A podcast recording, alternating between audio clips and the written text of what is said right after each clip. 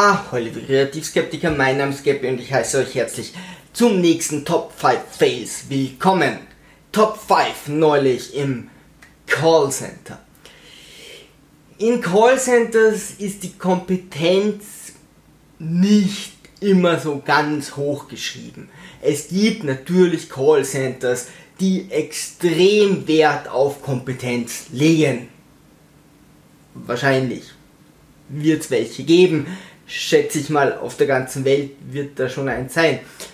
Ähm, allerdings ist es so, und das lernt man auch relativ schnell, und das ist ja irgendwie nachvollziehbar und trotzdem schade, äh, dass wenn Leute im Callcenter anrufen, weil über 50% zufrieden sind, wenn der Mitarbeiter, mit dem sie telefoniert haben, nett ist, auch wenn der nicht helfen konnte. Ja. Ich gehöre da nicht dazu, ja, es ist schön, wenn die nett sind, aber mir liegt es daran, hier ein Problem zu lösen. Also sonst würde ich dort nicht anrufen. Es gibt Leute, die rufen einfach nur an, um zu quatschen. Ich habe mehreren oder mit mehreren Callcenters zu tun gehabt. Ich habe in welchen gearbeitet, ich habe welche beauftragt äh, und da so ein bisschen Einblick bekommen, auch Supervisors da besser kennengelernt. Und man muss sagen, ja, äh, okay, oft geht es einfach nur darum, dass die Leute freundlich sind und hier irgendeinen Schnitt machen. Und auch diese Supervisor waren nicht immer so, tja, die Kompetenz an sich oder dass sie gesagt haben, wir müssen hier sehr ernst mit Kunden umgehen. Die kompetenteste Frau in einem Callcenter war eindeutig die Putzfrau. Als wir in der Früh kamen, waren alle Tastaturen weg. Wir fragen so, wo sind die? Und sie meint, na, in der Geschirrspülmaschine, sie wäscht die. Und wir alle Panik, oh mein Gott, stürmen zu dieser Geschirrspülmaschine hin und sie so ganz relaxed, nee, nee, passt schon, passt schon. Und es stellte sich heraus, diese Tastaturen konnte man tatsächlich so waschen. Die wusste das und die haben danach super wieder funktioniert und wir waren alle sehr vor den Kopf gestoßen. Die war eindeutig die coolste Frau von diesem Callcenter. Der Chef und die zwei Supervisor haben sich immer so ähm, Streiche gespielt, ja, wo es auch schwer ist, dass man dann äh, selbst sehr kompetent ist. Und zwar hat sie mal, die Supervisorin, ähm, alle Schlüssel von den anderen beiden versteckt. Und zwar waren das aus welchen Gründen auch immer über 100 Schlüssel, die im ganzen Callcenter, im ganzen Haus verteilt waren. Sie wusste dann natürlich nicht mehr, wo genau sie die einzelnen Schlüssel hingepackt hatte, was dazu führte, ja, dass halt der Hausschlüssel erst nach Tagen gefunden wurde oder der Autoschlüssel oder so. Und die Mitarbeiter immer wieder mit Schlüssel daherkamen. Ähm, und vielleicht auch ein paar Schlüssel verschwunden sind. Aber die Rache kam postwendend und zwar äh, wohnte sie etwas außerhalb. und ähm, in so einem Dorf außerhalb der Stadt. Und sie haben dort in der lokalen Zeitung eine Anzeige aufgegeben und zwar ähm, die geile Lichi wäscht deine Wäsche ein Kilo um einen Euro und dann ihre Telefonnummer. Ja, es scheint ein einträgliches Gewerbe zu sein, denn es haben wirklich viele Leute angerufen, äh, die das gerne gehabt hätten, ähm, dass die geile Lichi ihre Wäsche wascht für ein Kilo um ein Euro. Und sie hat sich echt lang geweigert, ihre Nummer zu wechseln, aber da ist eine Fliege selbst nach ähm, einem Jahr, anderthalb Jahren kamen noch immer Anrufe. Also irgendjemand muss diese Anzeige ausgeschnitten haben, irgendwo, keine Ahnung, in der Bar auf die Toilette geklebt haben oder was auch immer. Auf alle Fälle kamen dann noch nach Jahr, ein, einem Jahr bis anderthalb Jahren kamen dann noch Anrufe und dann musste sie tatsächlich ihre Nummer ändern. Hm. Top 5. Also, äh, äh, Top 5 überlegt dran, wenn ihr in ein Callcenter anruft, ja, am besten ihr sagt gleich, hey, ich brauche eine Lösung, sie müssen nicht nett zu mir sein, sondern hey, sagen Sie mir einfach, wie kann ich mein Problem lösen. Na, probiert das mal. So, Top 4. Fußballfans. Fußballfans, vor allem die äh, Aggressionen bei Fußballfans, das ist etwas, das sich mir nie so erschließen wird. Aber das ist dort wirklich Kult, ja. Hm, aus irgendeinem Grund ist es einfach beim Fußball so, da gibt es Hooligans, da muss man, muss man aggro sein. Wir waren bei einem Match, bei einem Auslandsmatch äh, dann ist das so, wer das nicht kennt, du hast das Stadion und da gibt es immer dann eine Tribüne äh, für die Ausla äh, auswärtige Mannschaft, nicht Ausland, auswärtige Mannschaft und ähm, das war in dem Fall wirklich aus irgendwelchen Europaletten zusammengezimmert, ähm, also wirklich billigst gemacht, inzwischen wurde das Stadion neu gemacht, aber wirklich billigst gemacht, meistens werden einfach die Fans der auswärtigen Mannschaft wirklich einige schlechter behandelt.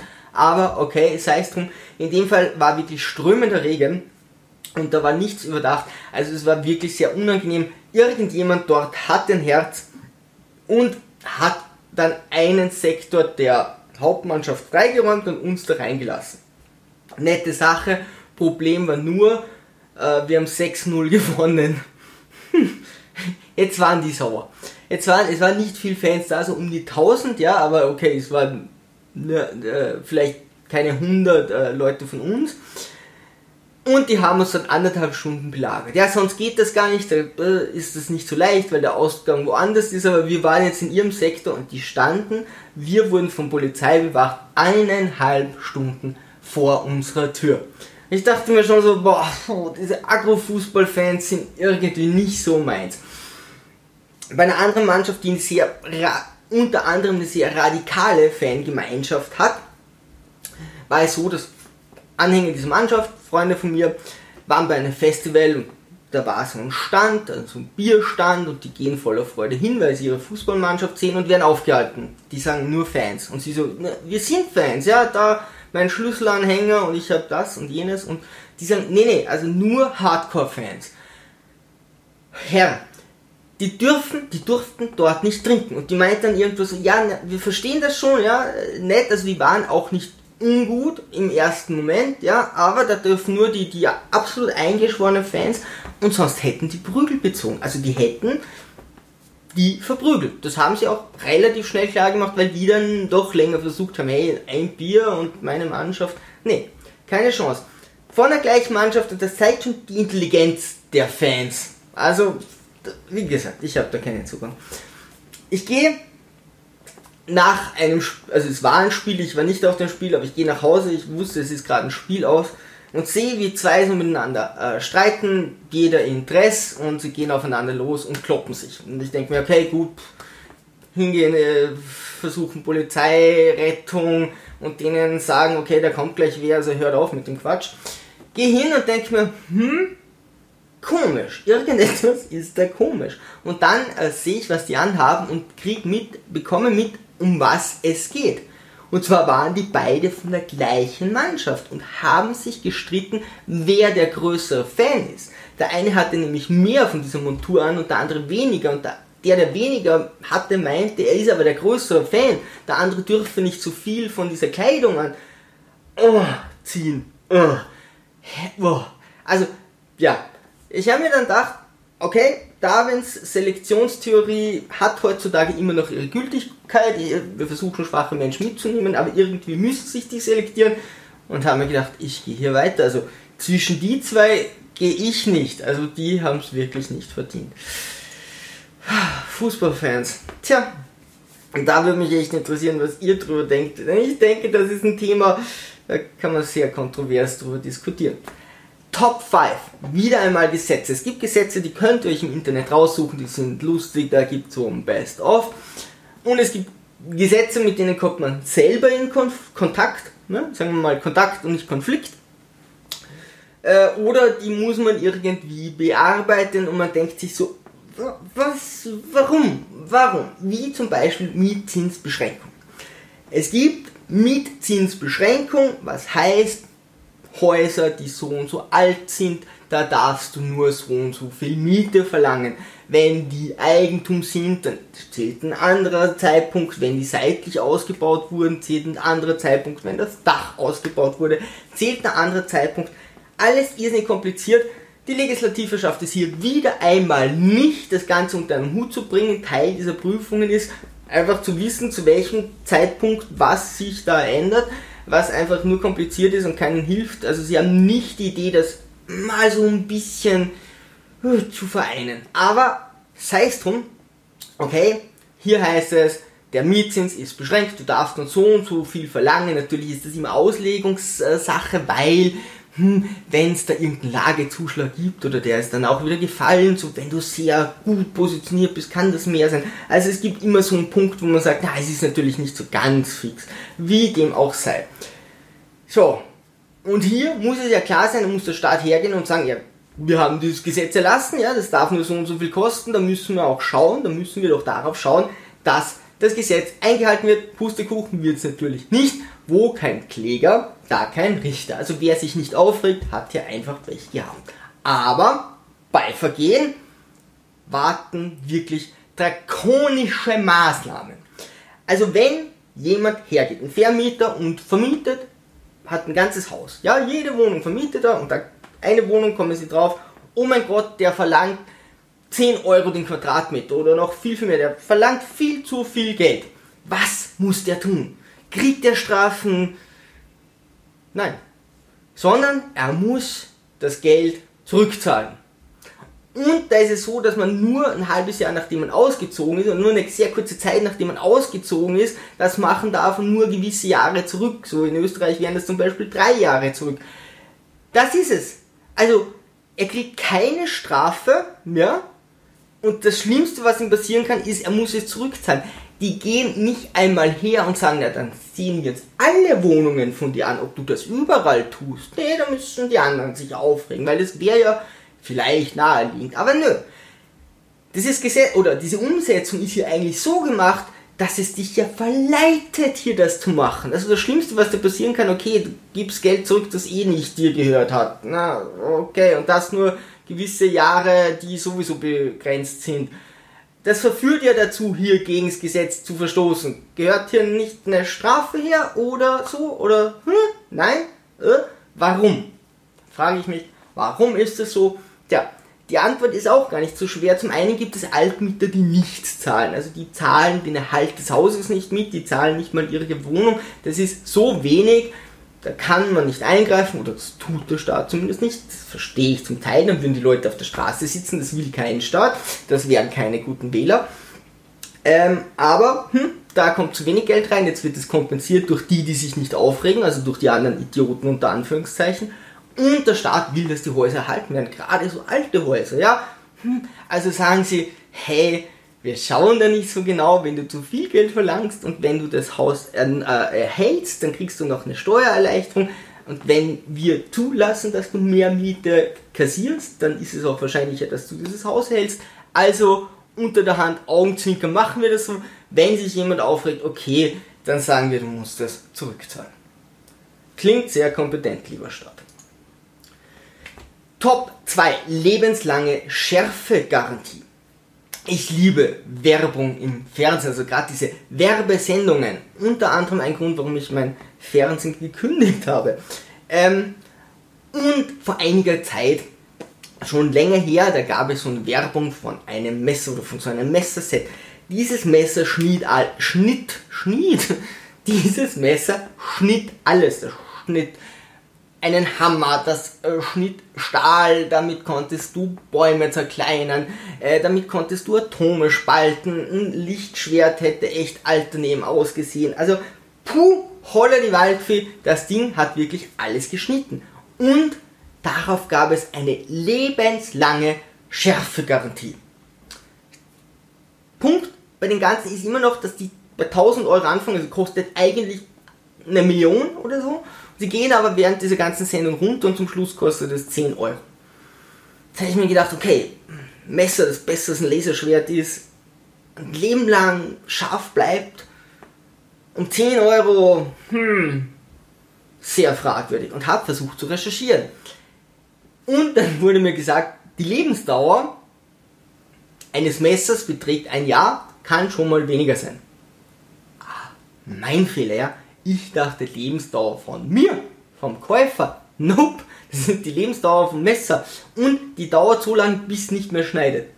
Das ist die Lebensdauer. Also in der Zeit, wo schneidet, schneidet Und wenn es dann nicht mehr schneidet, ist die Schärfegarantie vorbei, weil dann ist die Lebenszeit vom Messer vorbei.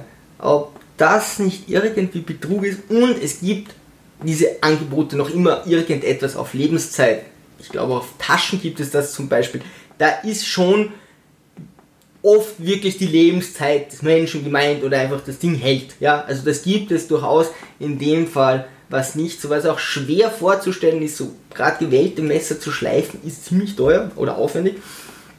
Ähm, aber Lebensgarantie, wenn ich hier einen Hammer schneide, finde ich sehr fragwürdig.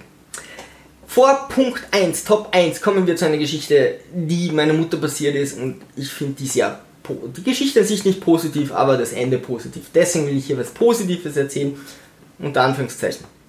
Der Schulweg meiner Mutter war zwei Stunden hin, das war im nächsten Dorf, über ein Feld, im Schnee und dann wieder zwei Stunden zurück. Eines Tages kommt sie zurück, grün und blau geschlagen. Das ist der unangenehme Teil der Story und meine Oma fragt so, was ist denn da jetzt los? Und ja, der Pfarrer hat sie eben verprügelt wegen irgendeiner Kleinigkeit.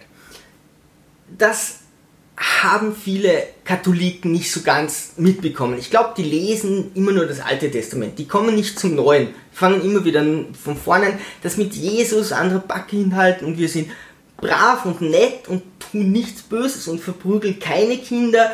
Das haben die irgendwie nicht so ganz verstanden. Gerade damals in der Zeit äh, hat die katholische Kirche konnten die nicht lesen oder keine Ahnung. Aber auf jeden Fall äh, war das ein Fahrer, der mir jetzt nicht in die Hände kommen dürfte, aber sicher schon tot ist. Wie dem auch sei, was macht meine Oma? Sie stapft los. Zwei Stunden durch den Schnee und macht diesen Pfarrer so zur Schnecke, dass meine Mutter nie wieder angesprochen hat, nie wieder angerührt hat. Und in dem, also dann war Religion kein Problem mehr. Was für eine coole Frau. So, Top 1. Prost auf meine Oma. Top 1. Kommentare. Ein Kommentar auf mein Video Der Sturz des, des smarten Königreichs. Äh, Link ist in den, äh, äh, nicht in den Kommentaren, in der Videobeschreibung. In diesem Video geht es darum, dass eine sehr dominante Frau so eine Gruppe von Typen äh, ziemlich dominiert. Jetzt hat mir darauf ein, jemand auf äh, eine Frau auf äh, ähm, WordPress, wie heißt auf meinem Blog geantwortet. Hm, was sie geantwortet hat, passt nicht so wirklich zu dem Thema, aber wir sagen mal close enough, okay? Zusammengefasst ist Ehemann, Ehefrau, zwei Kinder, sieben Jahre Ehe toll, dann fangen sie an zu streiten und er reicht die Scheidung ein. Sie ist aber immer noch total verliebt und bettelt ihn an, dass er doch bleiben möge. Also sie hat mir diesen Kommentar geschrieben. Und sie streitet ja nie mit ihm, es ist doch alles gut und liebe Menschheit, aus meiner Erfahrung, und ich habe das bei vielen Pärchen äh, beobachtet, ist das schon so, wenn das nicht mehr passt, ja, dann streiten die. Und wenn es wieder passt, geht meistens der, der mehr verliebt ist, her und versucht das wieder zu zerstören. Also ich weiß das bei ihr natürlich nicht, aber ich gehe mal davon aus, dass du jedes Mal, wenn es wieder gepasst hat, angefangen hast hier zu streiten und dann hat er gesagt, hey, ich gehe und dann hast du gesagt, oh mein Gott, ich liebe dich, du darfst ja nicht gehen. Das ist jetzt in den Text rein interpretiert, aber hm, meistens geht schon in die Richtung. Also du hast ihn geliebt, es wird jetzt nicht so gewesen sein, dass er die ganze Zeit streiten wollte, schätze ich mal, weil dann wäre deine Liebe zu ihm wahrscheinlich geringer gewesen, dann würde er sich ja unterordnen. Er wollte weg, hm, der Verdacht liegt zumindest nahe, aber wie auch immer, ja, so wie du das schreibst oder so wie sie das schreibt, würde ich sagen, er wollte weg und ich kann das, zumindest so wie sie das beschreibt, kann ich das verstehen. Da sind zwei Kinder, okay, das ist ein Problem, aber er will weg. So, was macht sie jetzt? Hm, sie geht unter Vorbehalt, natürlich nur unter, hm, ich will ja eigentlich gar nicht, aber zu einem Wunderheiler und benutzt Kräuter. Sie schreibt nicht genau, was der Wunderheil getan hat, ob sie die Kräuter ihm gegeben hat, weil zu dem Zeitpunkt hat sie ihn, glaube ich, nicht mehr gesehen, aber okay, Wunderheiler und Kräuter und zwei Tage später kommt er zurück, entschuldigt sich für alles und jetzt leben sie wieder glücklich zusammen, streiten nicht mehr, Zwinker, Zwinker, denn jetzt sind alle Probleme gelöst und sie bekommen ihr drittes Kind. Geile Geschichte, echt wahr, also hey, Daumen nach oben. Wir gehen mal davon aus, diese Geschichte stimmt so, ja? Ich finde das furchtbar. Also, wir Menschen manipulieren Men andere Menschen mit dem, was wir sagen, was wir tun, ist schon klar. Aber solltest du irgendwie Zugriff zu übersinnlichen oder übernatürlichen, übermächtigen Sachen haben und jemanden seiner Freiheit zu berauben, ja, das, was er will, seiner freien Meinung, das, was er fühlt, und ihn zwingen, zu dir zurückzukommen. Also mir ist klar, warum der weg wollte. Zu dir zurückzukommen mit irgendwelchen Magiemitteln, dann ist das unterstes Niveau. Das ist nicht Liebe, du liebst ihn nicht, das ist einfach nur Selbstzweck. Ja? Also, hm, das ist einfach nur Selbstsucht, das ist selbstsüchtig. Das hat überhaupt nichts Gutes und ich glaube auch nicht, dass es cool ist für die Kinder dort aufzuwachsen, ja, wenn er irgendwie hier psychisch manipuliert wurde. Wenn das Ganze stimmt. Tja, hm, bin ich jetzt mit der Geschichte nicht so d'accord. Aber, okay, ich verstehe, da kann man anderer Meinung sein. Aber, liebe Dame, wenn du dazu von dem Guru die Telefonnummer schreibst und daneben die E-Mail-Adresse, dann werde ich den Kommentar natürlich löschen, weil das nennt man Werbung. Ich bin ja nicht erst seit gestern im Internet. Sorry, ja. Aber das wird nicht veröffentlicht. Liebe Sturmtrotzer, was haltet ihr davon? Einfach ab in die Kommentare, wenn ihr den habt für Fails. Einfach auch dazu schreiben. Ich würde mich über ein Like und ein Abo freuen. Ansonsten, liebe Sturmtrotzer, segeln wir straff halten und auf zum Horizont.